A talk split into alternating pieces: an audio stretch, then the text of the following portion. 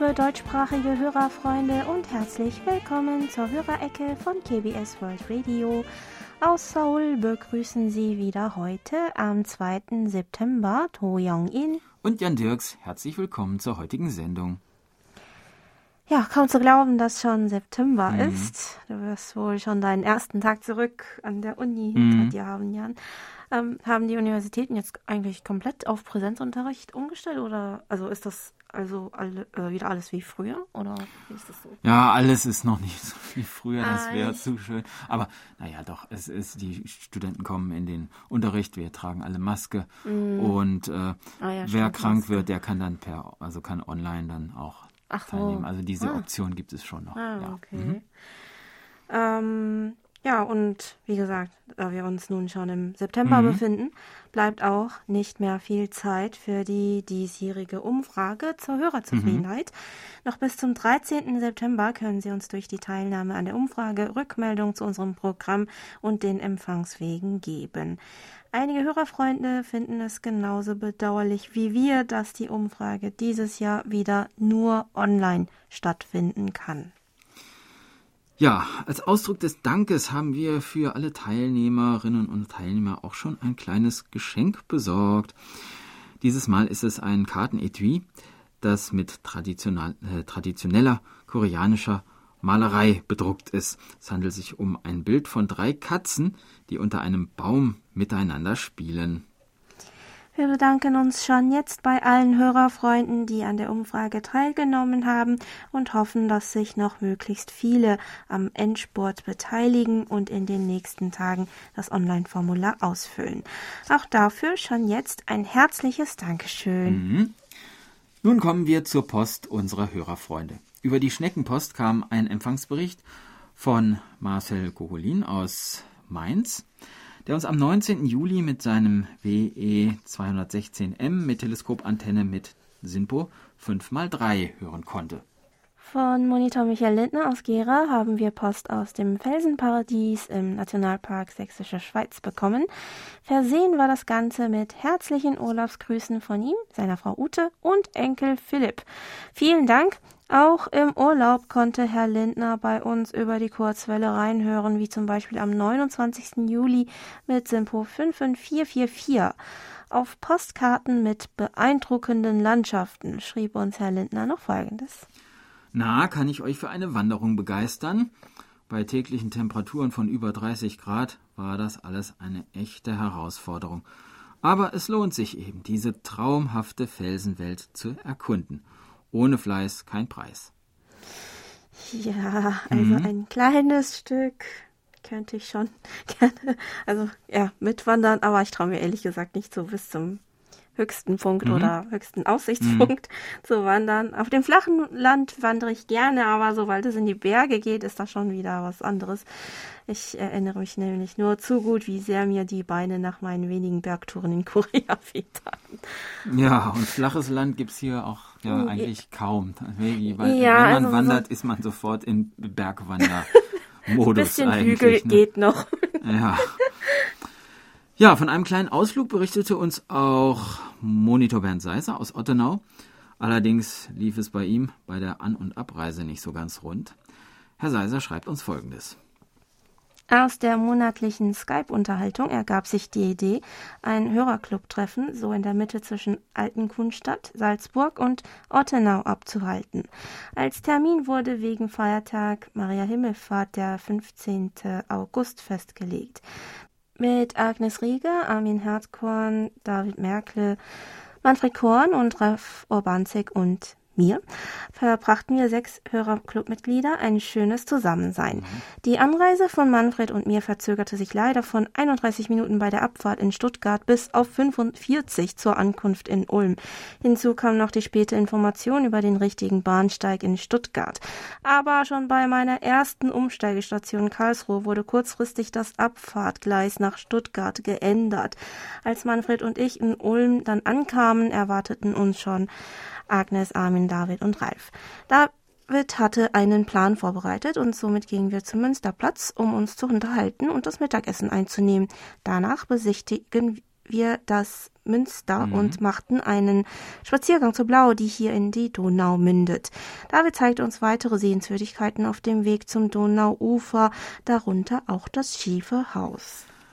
Wieder am Bahnhof angekommen, unterhielten wir uns dort etwas zu lange, statt gleich auf den Bahnsteig zu der zuerst Rückreisenden zu gehen. Als wir dann am Bahnsteig ankamen, war der Zug schon so überfüllt, dass wir froh waren, dass Agnes und Ralf überhaupt einsteigen konnten. Ab Augsburg entspannte sich die Lage und sie konnten einen Sitzplatz finden. Armin konnte frühzeitig in seinen Zug einsteigen und hatte dann erst beim Umsteigen in Friedrichshafen ein Gedränge. Manfred und ich fanden glücklicherweise wieder zwei benachbarte Sitzplätze und konnten uns auch auf der Fahrt von Ulm nach Stuttgart nett unterhalten. Mit nur kurzer Verspätung kamen wir in Stuttgart an und warteten dann auf den Zug nach Karlsruhe.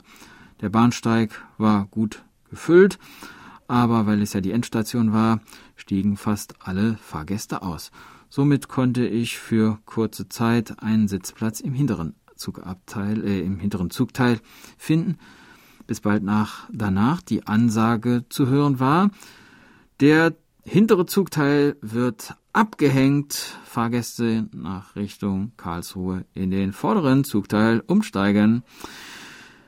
Damit ergab sich eine weitere Drängelei beim Aus- und Einsteigen, aber mit wenig Verspätung ging es dann nach Karlsruhe. Dort hatte ich dann ausreichend Zeit, bis die Bahn nach Ottenau pünktlich abfuhr. Ja, gut, dass äh, dann aber am Ende die Bahn nach Ottenau nicht mehr für zusätzliche Überraschungen sorgte. Es ist ja immer ärgerlich, wenn die, ja, wenn es mit den Verkehrsverbindungen irgendwie nicht so gut klappt auf einer Reise. Ähm, und wir freuen uns zu lesen, dass sie zusammen ein schönes Treffen hatten und ordentlich was erlebt haben. genau. Mhm. Das schiefe Haus würde ich eigentlich auch gerne mal sehen. Ich mhm. habe es nur ja. ähm, auf äh, Bildern gesehen.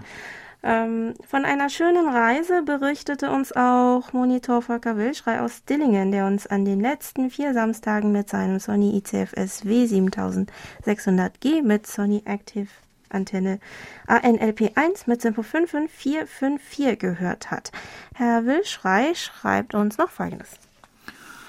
Ich hoffe, es geht Ihnen allen noch gut, vor allem gesundheitlich. Maries, Nadine und ich sind seit Ende Juli auch wieder von Corona genesen und haben momentan auch keine Nebenwirkungen mehr. Im August waren wir dreimal mit dem Bus unterwegs. Am 6. haben wir eine Tagesreise in die Städte Wetzlar, Braunfels und Weilburg an der Lahn unternommen. Am 14. eine Tagesreise nach Heppenheim an der Bergstraße und vom 22. bis zum 28. August waren wir mit dem Bus in Hannover. Und von dort aus haben wir Hannover selbst, Hameln, Celle, Heidenheim, die Lüneburger Heide, das Steinhuder Meer und Hamburg besucht. Von den ersten beiden Reisen habe ich schon Reiseberichte fertiggestellt mit vielen Fotos.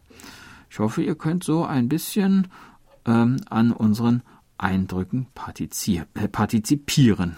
Mhm. Das konnten wir auch dieses Mal. Herzlichen Dank für den interessanten Bericht, lieber Herr Wilschrei. Ich wusste zum Beispiel nicht, dass Goethes Erlebnisse in Wetzlar ausschlaggebend für die Leiden des jungen Wärters mhm. waren. Mhm. Ähm, von den Fotos fand ich vor allem die von der Orangerie des Weilburger Schlosses sehr schön. Herr Wilschrei berichtet, dass er auch die Innenräume des Schlosses im Rahmen einer Führung besichtigen konnte und schrieb uns dazu unter anderem Folgendes. Ein besonderer Blickfang ist sicherlich die riesige Badewanne aus schwarzem Marmor, die mit fließend warmem und kaltem Wasser gefüllt werden konnte. Während solche Bäder in anderen Schlössern meist nur der Repräsentation dienten und die Hofgesellschaft ansonsten eher Parfüm und trockene Tücher zur Körperreinigung bevorzugte, nutzte der Graf Johann Ernst seine Badewanne regelmäßig. Ja, ich fand es interessant, dass er so sehr auf die Hygiene ähm, achtete. Mhm. Da haben wir auch kurz mal nachgeschaut, wie die Badekultur mal in Korea war. Mhm. Ähm, in Korea soll sich die Badekultur zunächst mehr aus rituellen bzw. religiösen Gründen verbreitet haben. Seit der Zeit des Königreichs Schiller sollen sich Koreaner durch den Einfluss des Buddhismus das regelmäßige Baden zur Gewohnheit gemacht haben, um dabei Körper und Geist zu reinigen und sich dadurch vor dem Bösen zu schützen. Aus diesem Grund soll in der Schillerzeit Häftlingen sogar eine Badestrafe aufgebrummt worden sein, damit alles Böse aus dem Geist und vom Körper gewaschen werden konnte. In der Joseon-Zeit veränderte sich die Badekultur etwas durch den Einfluss des Konfuzianismus. Nacktbaden galt ähm, seitdem als unsittlich, so dass man sich nur gekleidet in eine kleine Wanne setzen konnte. Auch wurde es üblicher, Teile des Körpers regelmäßig zu waschen bzw. zu putzen, wie zum Beispiel Gesicht, Hände, Füße, Zähne und Haare. Ein Ganzkörperbad soll man nur an bestimmten Tagen genommen haben. Das erste richtige Badezimmer Koreas gab es am Königshof ähm, ab dem Jahre 1919. Im Jahr 1905 hatte in Korea schon das erste öffentliche Badehaus geöffnet, aber es musste bald wieder schließen, weil die meisten sich nicht daran gewöhnen konnten, unbekleidet mit Fremden zu baden. In den 1920ern wurden dann wieder öffentliche Badehäuser neu eröffnet und solche Einrichtungen werden bis heute von vielen Koreanern gerne genutzt, auch wenn in den letzten Jahren Corona bedingt deutlich weniger Badegäste gezählt wurden. Die erste Duschanlage in privaten Haushalten wurde übrigens in den 1960ern installiert, als die ersten Mehrfamilienhäuser in Korea gebaut wurden. Das Duschen wurde anschließend immer populärer und dem Wannenbad vorgezogen, weil Zeit und Wasser gespart werden konnten. Und es geht weiter mit der Post. Monitor Franz Schanzer aus dem österreichischen Schrems konnte am 19. August wieder übers Internet bei uns reinlauschen und fügte noch hinzu, der Empfang war wieder störungsfrei. Das Programm hat mir wieder sehr gut gefallen. Monitor Dieter Feltes aus Pürbaum berichtet, dass er mit seinem Sony ICF SW 7600G mit 10 Meter Langdrahtantenne am 16. August einen Empfang von SINPO 34333 verzeichnete und schreibt. Vielen Dank für die Berichte und Informationen aus Südkorea. Ja, auch bei Ihnen tut sich einiges hinsichtlich den Klimaberichten und Corona. Trotz viermaliger Impfung hatte meine Familie auch Corona. Ich glaube, dass es trotz Impfung jeden einmal erwischt. Der Bericht über das ähm, koreanische Restaurant in den USA war interessant. Die koreanische Küche hat andere und auch leckerere Speisen als in den USA. Als ich in den USA vor einigen Jahren Urlaub machte, konnte ich mich mit der amerikanischen Küche nicht anfreunden. Deshalb war ich froh, dass ich einmal im Hofbräuhaus in Las Vegas deutsche Küche genießen konnte. Ja, aber auch wenn einem auf Reisen die lokale Küche zusagt, ist man doch irgendwie froh, wenn man zwischendurch auch wieder mal etwas vertrauteres Essen von zu Hause zu sich nehmen kann, glaube ich. Ähm, aber manchmal merkt man das gar nicht, dass man es wirklich vermisst hat, bis man es ähm, wieder isst. Als ich vor ein paar Jahren für zehn Tage in Berlin war, hatte ich kein einziges Mal an koreanisches ähm, Essen gedacht. Mhm. Ich glaube, ich war viel zu viel damit beschäftigt, möglichst viele Brotsorten zu probieren. Mhm. mhm. Ich habe mich ehrlich gesagt etwas über mich selbst gewundert damals, weil ich während des Aufenthalts auch eigentlich keine Lust auf koreanisches Essen verspürt hatte, weil also meine Freundin wollte mhm. ähm, eigentlich kurz äh, koreanisch essen, aber äh, habe ich gesagt, nö, ich gehe lieber dann zu einem Chinesen, weil Chinesisch ist ja wieder was an, wieder schmeckt ja wieder anders mhm. in Deutschland als in Korea. Ähm, aber dann hatte ich am ersten Tag zurück in Korea eine heiße Suppe mit Reis zum Mittag und habe erst da gemerkt, dass ich es doch mhm. insgeheim vermisst ja. haben muss. ja, so leicht entkommt man seinen Wurzeln ja, nicht. scheinbar nicht. Ähm, dann hat uns auch eine E-Mail von Hans-Werner Lange aus Duisburg erreicht, die er uns mit seinen monatlichen DX-Tipps geschickt hat. In der E-Mail schreibt er uns, in Deutschland haben wir immer noch schönes Sommerwetter, wenngleich nicht mehr so heiß, warten immer noch auf den großen Regen. Derweil färben sich schon an den Bäumen die Blätter gelb und fallen herab. Dieses Jahr besonders früh. Im Garten sind die Früchte reif, viele Äpfel, Birnen und Pflaumen, wobei zu bemerken ist, dass die Äpfel und Birnen viel kleiner sind als in den Vorjahren, schmecken aber gut. Wir in Deutschland bereiten uns schon auf die kältere Jahreszeit vor. Gas und Energie muss gespart werden. Habe schon ein paar Kuscheldecken gekauft und wärmere Kleidung. Ja, auch in Korea gab es vor ein paar Tagen eine Notsitzung des zuständigen Ministeriums und von anderen relevanten Behörden mit Blick auf die aktuelle Energieproblematik. Korea ist zwar im Vergleich zu Ländern in Europa ähm, vielleicht weniger abhängig von Gasliefer Gaslieferungen aus Russland, aber es gibt nun mehr Konkurrenz um die Ressourcen aus anderen Ländern, vor allem das Flüssigerdgas, das Südkorea bezieht, ähm, dürfte teurer werden. Kräftige Preissprünge gab es bislang aber noch nicht, sodass sich die Privathaushalte noch nicht auf deutlich höhere Strom- und Gasrechnungen einstellen müssen und auch dementsprechend weniger besorgt sind. Ja, an dieser Stelle legen wir eine kurze Musikpause ein. Hwang Byung-yi spielt auf dem Kayagum das Stück Karl Herbst.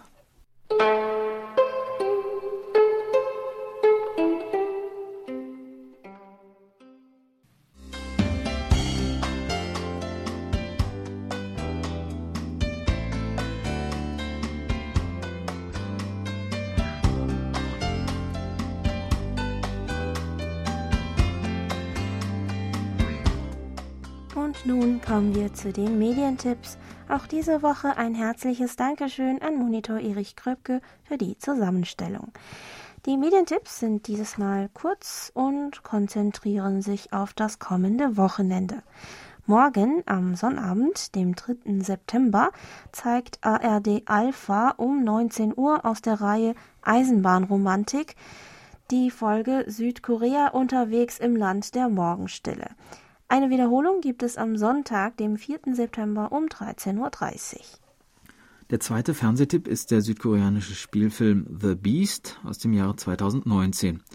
Der Thriller läuft in der Nacht zum Sonntag, dem 4. September um 1.50 Uhr im Schweizer Fernsehen SRF 2. In einem Mordfall machen sich zwei Ermittlerteams Konkurrenz. Zum Abschluss gibt es noch einen Radiotipp. Das österreichische Kulturprogramm Ö1 bringt am Sonntag, dem 4. September um 10.05 Uhr in der Reihe Ambiente von der Kunst des Reisens einen Reisebericht über eine Reise durch Südkorea. Es geht nach Seoul, in die DMZ, in den Soraksan Nationalpark sowie zum UNESCO-Welterbe Hauhe Volkskundedorf. Das waren die Medientipps. Und bei uns geht's weiter mit der Post. Über unsere German-Adresse haben sich gemeldet. Lutz Winkler aus Schmitten, der uns am 15. August mit seinem Airspy HF Plus mit GAP Titan DX Antenne mit SINPO 55444 empfangen konnte. Und Monitor Burkhard Müller aus Hilden, der uns unter anderem am 24. und 25. August mit seinem Reuter RDR 50C mit 13 Meter Drahtantenne und Tiking und Koch Antennentuner mit Senpo 5x4 gehört hat. Zur Sendung Schritte zur Wiedervereinigung am 24. August kommentierte Herr Müller noch Trickfilmindustrie in Nordkorea, das war mir echt neu. Dann gab es auch einen Empfangsbericht aus der Ukraine.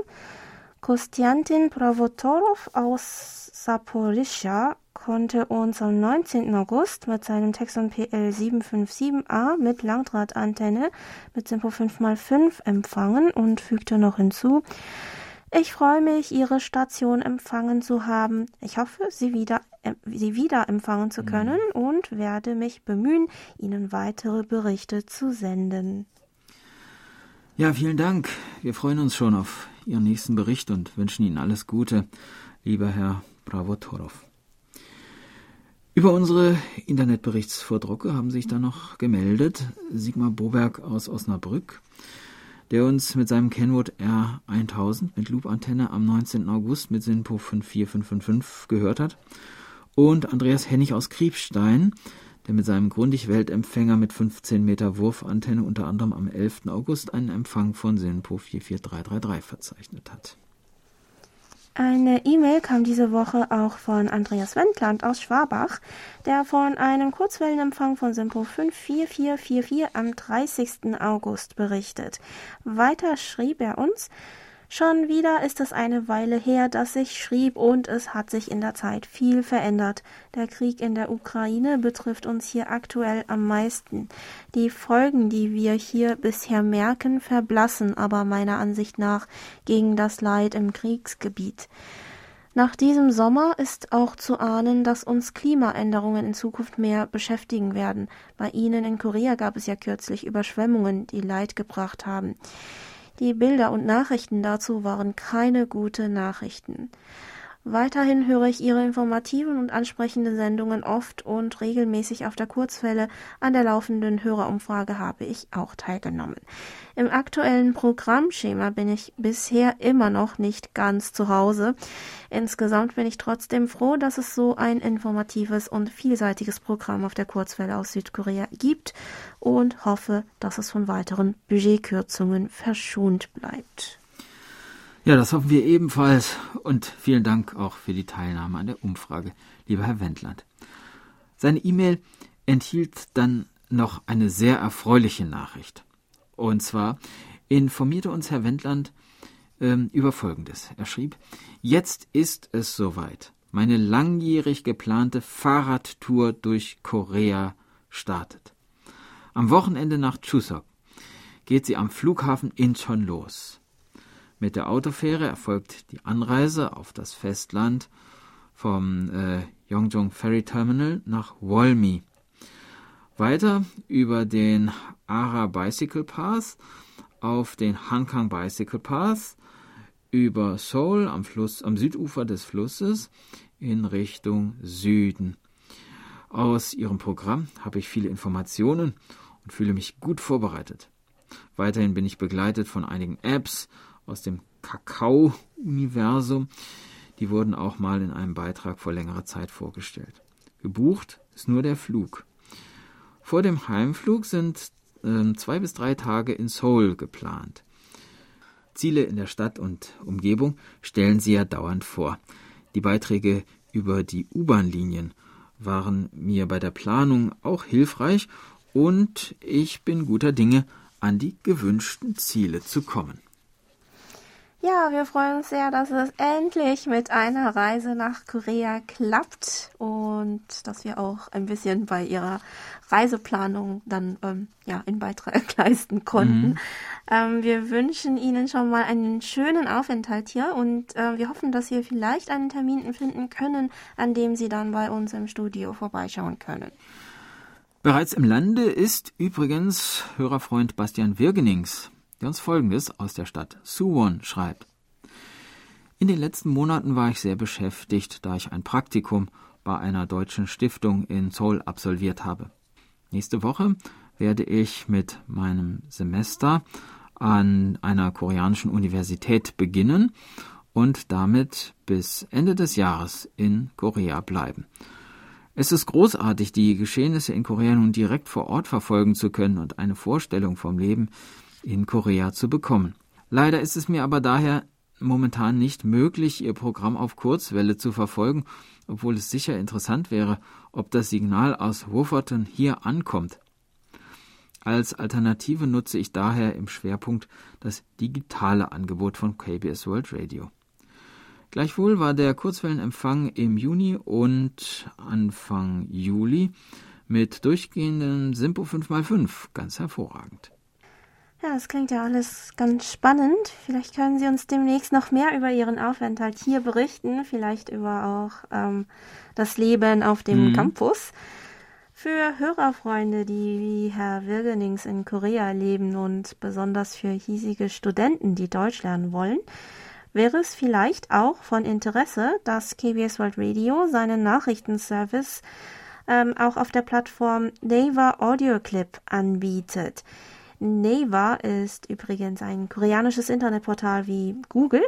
In Korea wird aber Naver deutlich häufiger verwendet als Google und bietet verschiedene Online-Services an.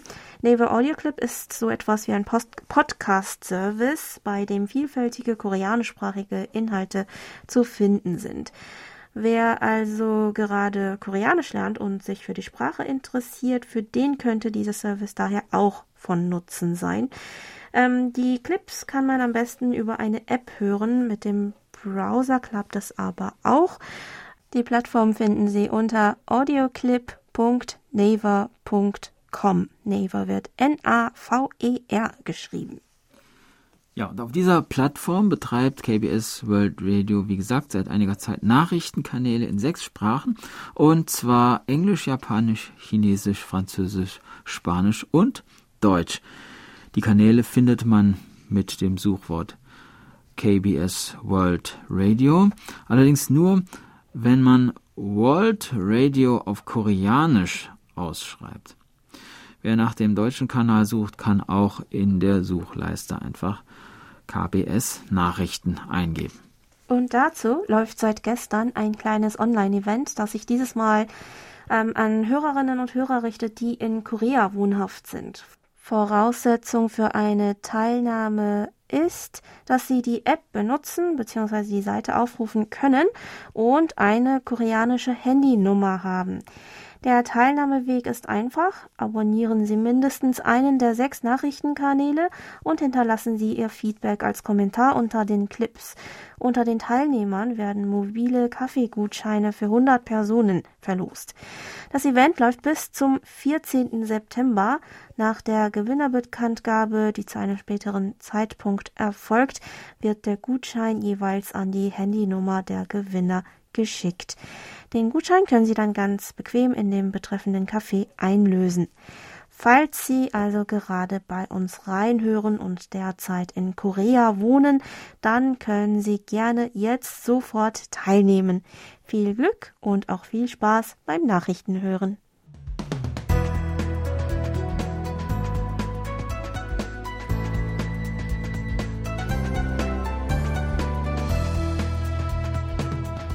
Sie hören KBS World Radio mit der Hörerecke.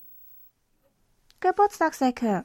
Auf der Geburtstagsliste von Monitor Bernd Seiser stehen diese Woche Dimitri Kutosov in Russland, Michael Tassler in Mainz, Klaus Nindel in Dresden, sowie Rumen Pankow in Sofia, Chris Krebs in Mahl, Michael Völger in Kuppenheim, Sven Kalkbrenner in Hildesheim, Thomas Trescher in Postmünster, Daniel Wächter in Karlsruhe und Andreas Miet in Berlin. Wir gratulieren allen ganz herzlich zum Geburtstag und wünschen Ihnen alles erdenklich Gute. Und das tun wir mit Musik. SIS singt Gummel Moaser alle meine Träume.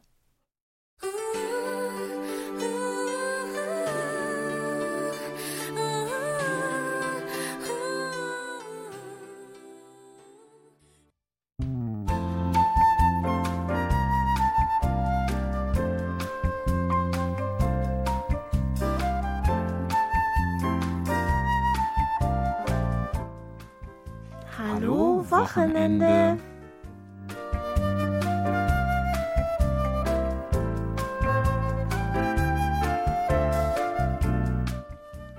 Morgens und spätabends fühlt es sich in Seoul schon richtig herbstlich an. Optimale Bedingungen für abendliche Spaziergänge und Ausflüge. Und genau passend wurde letzten Freitag nach dreijähriger Corona-Pause der Hangang Mondlichtmarkt eröffnet. Vor Corona wurde der Markt in mehreren Parks am Fluss Hahn abgehalten, aber dieses Mal findet er nur im Hangang Park Panpo statt. Dieses Jahr kann man ihn vom 26. August bis zum 24. September jeden Freitag und Samstag mit Ausnahme der Chuseok-Feiertage von 17 Uhr bis 22 Uhr besuchen. Der Eintritt ist natürlich frei. Letzten Freitag feierte der Nachtmarkt seine Wiedereröffnung mit einer Rekordzahl von Besuchern. Angesichts der Menschenmengen ist es auf jeden Fall ratsam, das Auto zu Hause stehen zu lassen und öffentliche Verkehrsmittel zu nutzen. Denn auch wenn man sein Auto erfolgreich geparkt hat, muss man auf dem Rückweg mit einer langen Warteschlange am Ausgang rechnen. Der Bahnpark ist zum Beispiel leicht von der U-Bahn-Station Express Bus Terminal zu erreichen, wo die Linien 3 und 9 verkehren. Der Markt findet auf dem Mondlichtplaza des Parks statt.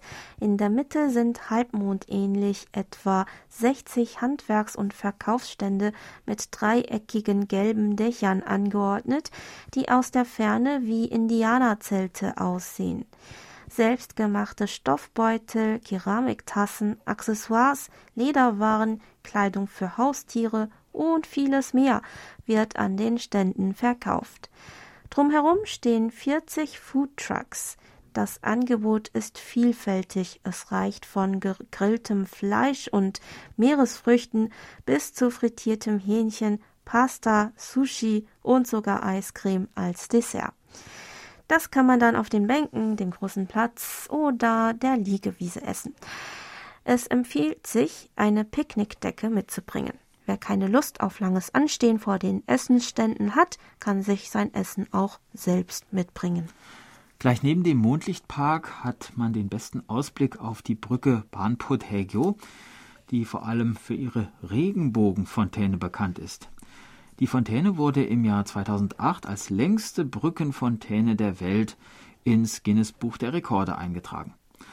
Aus 380 Düsen, die an der, 7, äh, an der 570 Meter langen Brücke installiert sind, schießt das Wasser in die Höhe und fällt dann wieder hinab. Dabei wird es von 200 Lampen in Regenbogenfarben angestrahlt.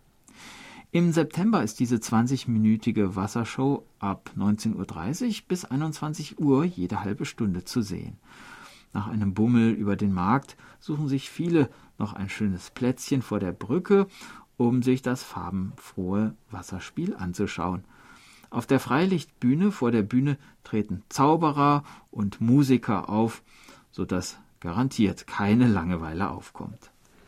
Wem der Trubel auf dem Markt und dem Platz vor der Brücke zu viel wird, der kann sich auf die andere Seite des Parks begeben, wo sich der Somme Sevit befindet. Somme Sevit was wortwörtlich so viel wie drei leuchtende auf dem Wasser schwebende Inseln bedeutet, ist ein Gebäudekomplex auf drei künstlichen Inseln. Als Motiv dienen bei den Gebäuden jeweils Blumen. Mit ihrer bunten Beleuchtung sind sie bei Dunkelheit wirklich sehr schön anzuschauen. Noch bekannter ist dieser Ort geworden, seit hier der Marvel-Film The Avengers Age of Ultron gedreht wurde. In den Gebäuden befinden sich Restaurants und Cafés. Am Abend wird es am Somsevit natürlich auch ziemlich voll. Trotzdem geht es dort vergleichsweise ruhiger zu als auf dem Markt. Wenn es noch nicht zu dunkel ist, kann man sich im Café einen Kaffee oder ein kühles Getränk gönnen und vom Fenster aus den Blick auf den Handfluss genießen. Bis Mitternacht kann man sich auch ein kleines Boot ausleihen und damit eine halbe Stunde oder eine ganze Stunde auf dem Fluss fahren. In der Mitte des Bootes gibt es einen Tisch, so dass man auch Getränke und kleine Snacks mitnehmen kann. Für eine halbe Stunde werden umgerechnet 26 Euro fällig. Die ganze Stunde kostet 40 Euro. Bis Ende Oktober wird hier außerdem jedes Wochenende ein Bierfest veranstaltet. Das Angebot wirkt mit drei Fleischgerichten und vier Biersorten eher bescheiden, aber das Ambiente am Fluss macht natürlich alles wett. Auch eine deutsche Weißbiersorte wird angeboten. Na, da kann ja nichts schiefgehen. Das war unser Wochenendtipp. Wir hoffen, Sie sind auch nächstes Mal wieder mit dabei.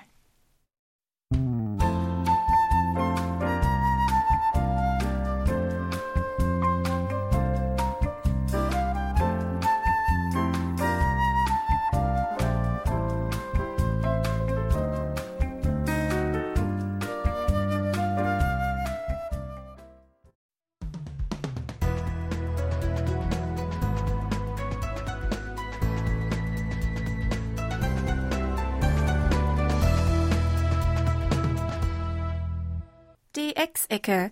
Hören Sie heute die monatlichen DX-Tipps mit Hans-Werner Lange. Hallo Kurzwellenfreunde, hier sind wieder meine monatlichen DX-Tipps. Vorab das Funkwetter im September. Der aktuelle Sonnenfleckenzyklus entwickelt sich weiterhin gut. Für die aktuelle Prognose wurde deshalb eine Sonnenfleckenrelativzahl von 117 zugrunde gelegt. Der September ist generell der Monat mit den besten Empfangsbedingungen eines Jahres. Tagsüber sind zu mehreren Regionen selbst die höchsten Bänder offen.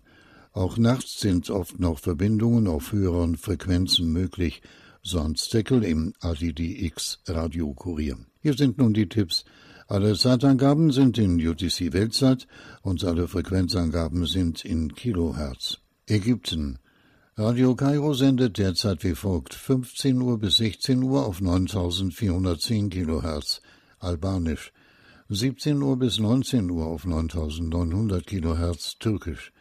18 Uhr bis 19 Uhr auf 9440 kHz Italienisch, 19 Uhr bis 20 Uhr auf 9410 kHz Deutsch, 19 Uhr bis 20 Uhr auf 9870 kHz Russisch, 20 Uhr bis 21.15 Uhr auf 9810 kHz Französisch, 21.15 Uhr bis 22.45 Uhr auf 9440 kHz Englisch, 22.15 Uhr bis 23.30 Uhr auf 9900 kHz Portugiesisch, 23.30 Uhr bis 0.45 Uhr auf 9885 kHz Arabisch, 0.45 Uhr bis 2 Uhr auf 9890 kHz in Spanisch, in der seit Jahrzehnten bekannten Weise leiden die Ausstrahlungen unter teils extremen Verzerrungen. Algerien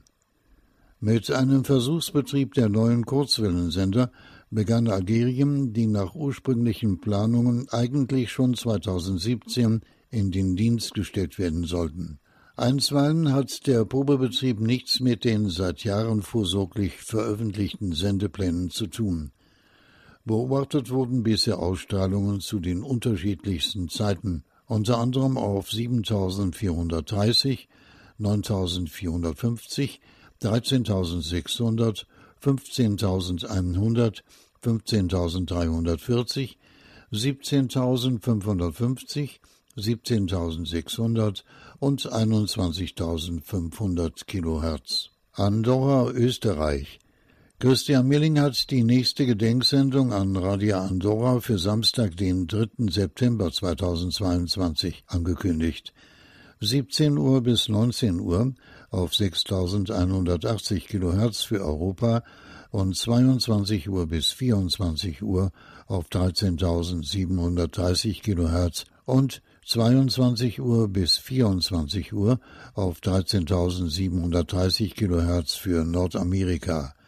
Zu hören gibt es Musik aus den 1930er und 1940er Jahren sowie zeitgenössische Lieder aus den 70er Jahren. Deutschland Media Broadcast sendet weitere zehn Jahre das Zeitzeichen der Physikalisch-Technischen Bundesanstalt über den Sender DCF 77 Mainflingen bei Frankfurt. Der neue Vertrag beinhaltet auch die vollständige Umstellung auf eine moderne Sendetechnik in den kommenden Jahren. Hiermit wird eine noch höhere Zuverlässigkeit der Aussendung gewährleistet. Deutschland, Österreich.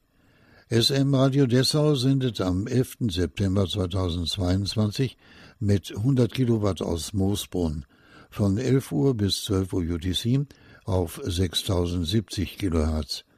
Thema Historische Tondokumente von 1933 ist der Teil. Weiterhin strahlt SM Radio Dessau bis Ende Oktober jeden Samstag von 15 Uhr bis 16 Uhr UTC eine Wiederholung alter Sendungen aus. Niederlande Radio Europe ist von 6175 kHz nach 6130 kHz gewechselt. Nach Angaben von Stig Hartwig Nielsen, Betreiber von World Radio Music in Dänemark, sendete Radio Europe lange ohne Lizenz der niederländischen Behörden, hat jetzt aber eine Sendelizenz erhalten. Soweit für heute die Tipps und damit wie immer beste 73 und 55 bis zum nächsten Mal.